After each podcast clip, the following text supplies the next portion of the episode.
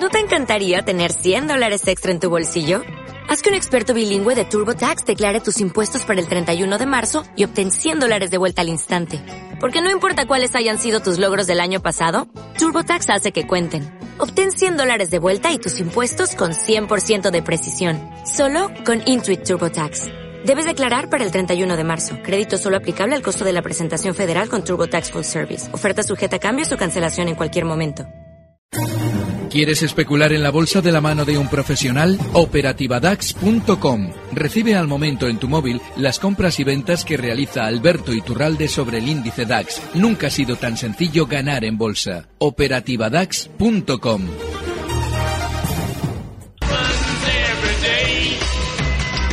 ¿De qué color están los mercados? Casi cada minuto que los miramos pueden cambiarlo. El gran Alberto Iturralde, analista independiente.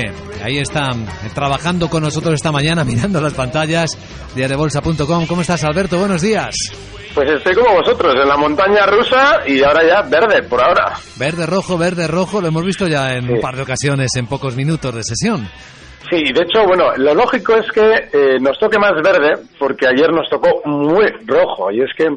esas sobreventas que suelen acumular los índices y en general todos los mercados, cuando caen tan rápido, también eh, cuando bueno pues reaccionamos bajistas eh, tarde pues nos pillan a la contra es decir rebotan muy rápido también por esa gran sobreventa y ahora es normal que podamos tener un poquito más de rebote. Y es que eh, normalmente cuando hay esta especie de rebotes por sobreventas, los índices intentan volver al punto desde el que todo comenzó. Y ese todo es justo el inicio de esa caída tan rápida que en el caso del IBEX estarían los 10.000 puntos en el caso, por ejemplo, del DAX Cetra, hablaríamos de los 9.700 y ahí tenderá eh, seguramente todos los índices a estar un poquito más laterales, ya les va a costar un poquito más subir.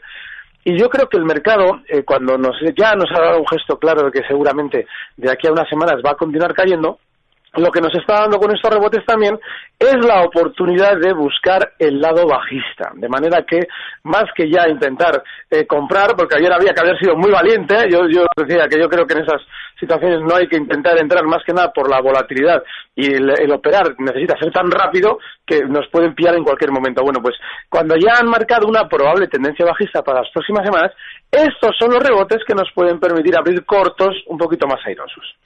Hay personas que quieren preguntar ya mm, a Alberto cómo ve determinadas cosas. Para hacerlo, el correo electrónico es oyentes el teléfono 912833333 y para los fans de las redes sociales, a través de Twitter, nuestra cuenta es Capital Radio B de Business. Así que vamos con las preguntas. En Bilbao, eh, Fernando está el primero. Adelante, Fernando, buenos días. Sí, buenos días. Enhorabuena por el programa. ¿eh? Muchas gracias. Quería preguntarle al señor Iturralde por Telefónica, porque veo que estos días sube el IBEX y Telefónica no, no acaba de arrancar y quería entrar. Entonces, pues a ver dónde puedo entrar. Muy bien, además. ¿Y hasta, dónde, hasta dónde puede caer el IBEX, más o menos? Eh... Sé que es difícil, pero bueno.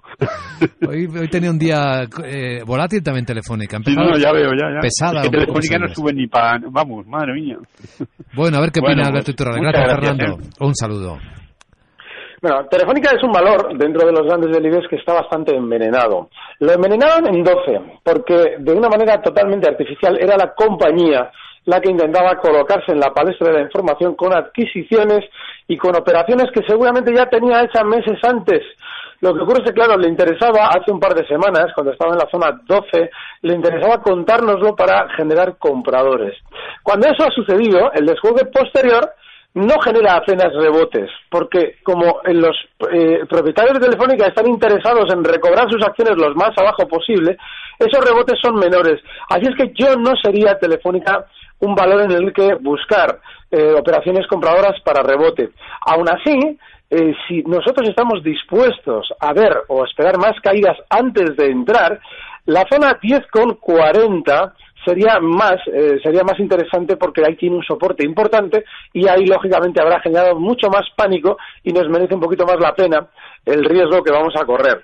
Pero todavía no está en 11,08 y no tiene ningún gesto todavía de rebotar. Pues ahí está, Telefónica, una de las compañías que estábamos mirando precisamente esta mañana. A ver, por correo electrónico está preguntando Gabriel al Super Alberto, dice textualmente, si la superación del 10.000 en el IBEX podría ser punto de entrada. No. Lo que sucede durante estos días es que, lógicamente, no sabemos hasta dónde van a estirar la cuerda de los rebotes. Es lógico que el IBEX no haya alcanzado ya zonas que proporcionalmente en el DAX ya se han alcanzado, casi esos 9.700 en los que está ahora, está muy cerquita, pues deberían corresponderse con los 10.000, 10.000 y poco del IBEX. Sin embargo, el IBEX no los ha alcanzado porque seguramente las manos fuertes en España están bajistas y hoy tenemos el vencimiento de futuros, en el caso del IBEX. Con lo cual, bueno, pues si están bajistas, lo normal es que no le dejen eh, ascender tanto como estamos viendo en otros europeos. Sin embargo, el 10.000 en sí mismo no es eh, un punto exacto. Es decir, no nos debe extrañar que a la hora de rebotar incluso el IBEX pudiera marcar zonas de 10.050 o 10.070 y eso no nos indica una señal compradora. Más bien es una señal de buscar el lado bajista. Pero en principio tendremos que ir viendo, ¿eh? porque está mucho más flojo y le queda mucho recorrido. Al IBEX le quedaría un 1,5% prácticamente para alcanzar esos 10.050. De manera que por ahora tenemos que esperar tranquilamente a ver si efectivamente se van a ver esos 10.000. Mercado emocionante al máximo, desde luego, de nuevo esta mañana. Y aquí en consultorio, en directo en Capital Radio, Alberto Iturralde. Y Rubén, que está esperando para consultar en Barcelona. ¿Qué tal, Rubén? Buen día, buenos días. Hola, buenos días, ¿qué tal? Pues nada, le quería preguntar al analista, eh, eh, digamos, eh, si el Dow Jones o las bolsas americanas perdieran los soportes sobre los que están ahora mismo, digamos la media de las 200 sesiones, eh, ¿Eso cómo repercutiría en el IBEX y en el resto de plazas eh, europeas? O sea, porque, por ejemplo, si el Dow Jones perdiera los 16.000 puntos es en el mes de octubre, tendría el siguiente soporte en 12.500. Creo que es una caída del 30%. El IBEX podría caer también un 30%, irse a 7.500 puntos. Si eso pasara. Interesante cuenta. Esta mañana decía aquí en este programa Juan Ignacio Crespo que a él le parecía que estábamos en temblores iniciales y que la corrección del mercado, a su juicio, podría alcanzar el 25 o el 30%. Alberto, ¿cómo lo ves? Sí, eso se va a producir, no los 7.500 tanto, pero sí, estos días, eh, durante el, durante el mes de septiembre comentábamos que se estaba produciendo una campaña masiva por parte de los valores para colocar títulos, y eso normalmente son caídas muy importantes. En el caso del Dow Jones, el siguiente soporte, ayer cerraban 16.117, el siguiente soporte estaría en 15.530. Se van a romper, porque cuando unos índices han estado subiendo durante tiempo y han comenzado las caídas tan rápido, normalmente es para romper soportes y bueno, ir alcanzando niveles inferiores. En el caso, eh, estaríamos hablando de que el Dow Jones, pues los 13.700 podrían verse durante estos meses. Al IBEX, lo lógico es que le veamos donde todas las subidas comenzaron hace ya prácticamente más de un año. En esa zona 8.800, 8.700, es donde el IBEX comenzaba las grandes subidas que hemos llegado a ver hasta los 11.200. Bueno, pues esa más probablemente va a ser la zona a la que se irá dirigiendo nuestro índice. De todas formas, es muy importante asumir que si nosotros vamos a abrir posiciones para intentar aprovechar caídas tan importantes, pues la operativa es tranquila, no podemos estar en el día a día en la sesión y sobre todo los stops, porque en los movimientos bajistas los rebotes suelen ser muy rápidos, los stops tienen que ser amplios, de manera que es una operativa muy peculiar. Así es que es importante no fiarlo tan a largo plazo e ir viviendo sesión tras sesión. Pero sí, de aquí a unos meses seguramente el IBEX estará en 8.800. Madre mía, qué volatilidad en Abengoa esta mañana. Madre mía, 3.10 es marca de la casa. ¿eh? Es un valor que, de hecho, eh, cuando nosotros seguimos la, la, vida del valor en el día a día, pues vemos que efectivamente es un valor tremendo, ¿no? Subidas y bajadas. Pero como nos hablamos un gráfico de Abengoa de los últimos 10 años, veremos que es marca de la casa, porque es así, es tremendamente volátil, es peligrosísimo este valor. Eh, nos escribe Nuria, dice, ¿Alberto se atreve con el petróleo? Sí, nos atrevemos con el petróleo. Bueno, el, caso del petróleo es lógico, pues, que, que haya descendido y que vaya a seguir descendiendo más. Durante muchos meses, hablamos que dos, tres años, se han generado muchas tensiones en Oriente Medio y el petróleo, si es que esas tensiones debían hacerlo subir mucho, como de alguna manera nos intentaban hacer deducir, pues el petróleo debía haber roto con muchísima fuerza esos niveles de 110 que no ha podido romper hasta en cuatro ocasiones durante los últimos, pues fíjate, cuatro años. Eso significa que se han aprovechado esas tensiones para colocar barriles de petróleo en grandes cantidades. Bueno, pues es un poquito lo de siempre que, comentamos con las acciones. Ahora se tienen que rentabilizar esos, esos futuros, esos contratos de futuro, recomprándolos más abajo. Y esa tendencia bajista que durante estos días marcaba el petróleo, lo que seguramente va a hacer es continuar, porque los niveles de soporte muy importantes en, este, en esta materia prima se encuentran más abajo, se encuentran en la zona 73. De manera que durante estas semanas seguramente también veremos al petróleo descender. Este análisis no le sirve a un especulador de corto plazo, porque también es una materia prima que tiene una gran sobreventa inmediata, con lo cual no nos debe extrañar que antes de continuar con ese camino desde los 82,80 donde está ahora hasta los 73, quiera hacer un rebote hasta el punto en el que también todo comenzó a caer con velocidad, que son justo los 89 dólares. Pero sí, es bajista. Una bonita pregunta de contexto que también escribe a oyentes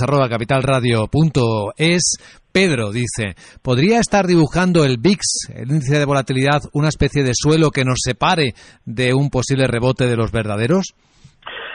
Sí, lo ha hecho. Además es que creo que lo ha escrito perfectamente. Eh, más que un techo, más que un suelo que hubiera podido dibujar, que sería lo que eh, habríamos estado viendo durante estos meses, ese suelo, el, momento en el que ya vemos que eh, ha llegado a cotizar el bueno, cotizar, ha llegado a marcar por encima de 31 ligeramente, nos está diciendo que ha cambiado ya la baraja. Es decir, ya no estamos jugando igual que veníamos jugando durante los últimos dos años, que son justo el, el, periodo de tiempo en el que el VIX se encontraba por debajo de los 31 puntos que ha llegado a marcar. De manera que lo que nos dice, y nosotros debemos asumir, es que estas tensiones que estamos viendo en los mercados, tensiones bajistas con velocidad, se repetirán. No es lógico que el VIX haya marcado niveles tan altos de nerviosismo para ahora de una manera mágica relajarnos y continuar subiendo. Podría pasar, pero es muy poco probable. Debemos barajar más la opción de que el VIX, independientemente de que supere esos 31 de aquí a unos días, que puede hacerlo, el mercado ya va a responder en consecuencia. Es decir, ya no estoy tan alcista, ahora me seguramente va, me va a tocar recortar.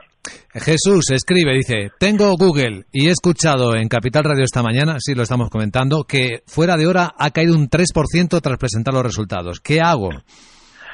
Eh, bueno, el caso de Google eh, tiene, si abrimos el gráfico, tiene zonas relativamente claras. Estaríamos hablando, ahora mismo, eh, ayer cerraba en 524. Bueno, pues la zona de soporte son 500 puntos. Pero bueno, 500 dólares en este caso. El problema que tiene Google es que es un valor que quizás durante estos meses ha estado dibujando un techo. Si él abre un gráfico de, bueno, de los últimos meses en la subida que ha tenido, verá que esa zona 600 ha frenado en dos ocasiones, muy, además con mucha fuerza, las subidas y ahora ya se desarrolla la baja desde hace bastantes días. De hecho, no es un valor en el que deberíamos estar una vez que ya cotizó por debajo de 560. Pero si ya estamos dentro y buscamos un soporte, los 500 dólares debe ser ese punto. Y no eh, complicarnos demasiado con resultados puntuales siempre que el valor no nos rompa ese soporte que por una caída del 3% por ahora no nos lo estaría rompiendo. Esos 500 dólares es vital. Eh, tengo aquí una carta, un correo de, a ver quién, quién lo escribe. Miguel Ángel se llama. Dice, buenos días, señor Iturralde. Con la que está cayendo nos tenemos que olvidar de la bolsa y dedicarnos, por ejemplo, al mercado de los cereales. No sé qué. Mm, no, no, lo que tenemos es que, y esto eh, hace años, cuando la operativa en el lado corto era más complicada, pues es normal. Antiguamente había que pedir las acciones prestadas para poder especular bajistas. No, lo que tenemos que intentar es habilitarnos esa operativa para también eh, poder aprovechar caídas cuando se producen.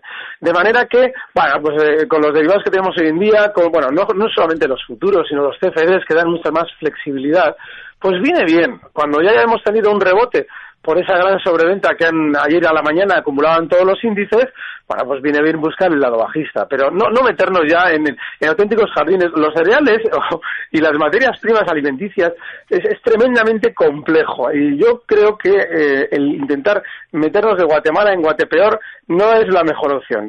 Más bien, habilitemos la, la operativa bajista para tener esa flexibilidad y nada de irnos al extranjero a mercados tan complejos como ese. Bien, estamos en directo en Capital Radio, en este consultorio de mercados. Vicente, te veo de aquí a unos meses hablando del trigo, del maíz y de todo. Sí, sí, del zumo de naranja hablábamos hace años. sí.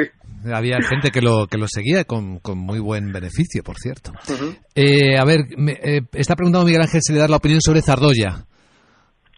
Sí, ha sido muy vertical en el recorte. Es un precio que de alguna manera no es de los que solemos comentar, porque no es de esos valores muy de moda, pero en la caída que ha tenido, que ha sido rapidísima, desde los diez y medio hasta esos mínimos que ha marcado durante estos días en 8.20, pues realmente ya ha llegado a lo que solemos llamar técnicamente zona de soporte. El problema es que la caída ha sido tan rápida que seguramente nos está diciendo también que no ha terminado.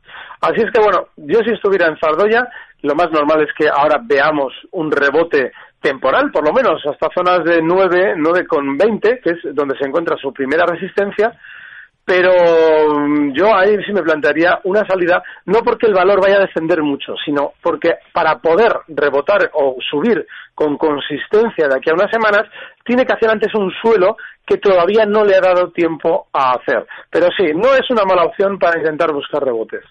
Bien, pues estamos ya acercándonos al minuto de oro. No sé si eh, otra o no. Estamos ahí muy apurados. mejor vamos a centrarnos en el minuto de oro, que yo creo que es lo que está esperando la gente, el, el clan, los fans, el club de fans de Alberto Iturralde.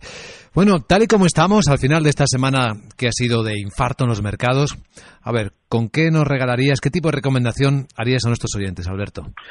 Bueno, además de la que hemos comentado antes sobre la de tener habilitada esa posición, esa operativa bajista, eh, lo que tenemos ahora en el mercado que asumir es que seguramente si subimos va a ser para rebotar eh, de una manera relativamente discreta. En los rebotes nos viene bien intentar también aprovechar valores que durante las últimas semanas hayan funcionado menos mal que los demás. Uno de ellos es Enagas.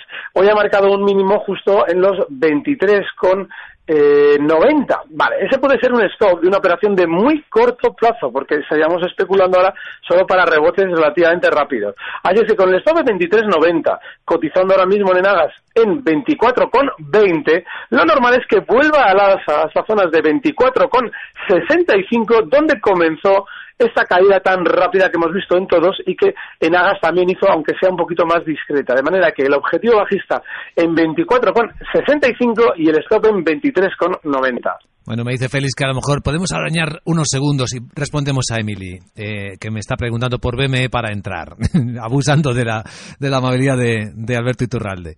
Todo lo contrario, encantado. Eh, bolsas y mercados ha tenido, bueno, pues eh, también está haciendo ahora mismo un rebotito, lógico por esa sobreventa. Pero bolsas y mercados es un valor que también tiene el gesto de continuar descendiendo un poquito más durante las próximas semanas. Así es que el rebote que está haciendo ahora mismo y que más probablemente le va a llevar desde los 28.60 hasta zonas de 29.40 nos puede servir para intentar salir relativamente airosos eh, si, estábamos perdiendo y bueno, pues seguramente una vez que haya hecho ese rebote, si es que lo quiere hacer durante estas horas, lo lógico es que tienda a recortar más durante las próximas semanas hasta zonas de 26,70. Estupendo. Como siempre es un gran placer compartir estos minutos en Capital Radio con Alberto Iturralde, analista independiente. Lo demuestra cada instante, cada palabra, ¿verdad? En díasdebolsa.com ahí están sus análisis. Gracias Alberto. Buen viernes y feliz fin de semana. Gracias a vosotros. Un fuerte abrazo. Recibe al momento las operaciones de Alberto Iturralde vía SMS en tu móvil. Operativa DAX.com. ¿No te encantaría tener 100 dólares extra en tu bolsillo? Haz que un experto bilingüe de TurboTax declare tus impuestos para el 31 de marzo y obtén 100 dólares de vuelta al instante. Porque no importa cuáles hayan sido tus logros del año pasado, TurboTax hace que cuenten. Obtén 100 dólares de vuelta y tus impuestos con 100% de precisión. Solo con Intuit TurboTax. Debes declarar para el 31 de marzo. Crédito solo aplicable al costo de la presentación federal con Turbo Tax Full Service. Oferta sujeta a cambios o cancelación en cualquier momento.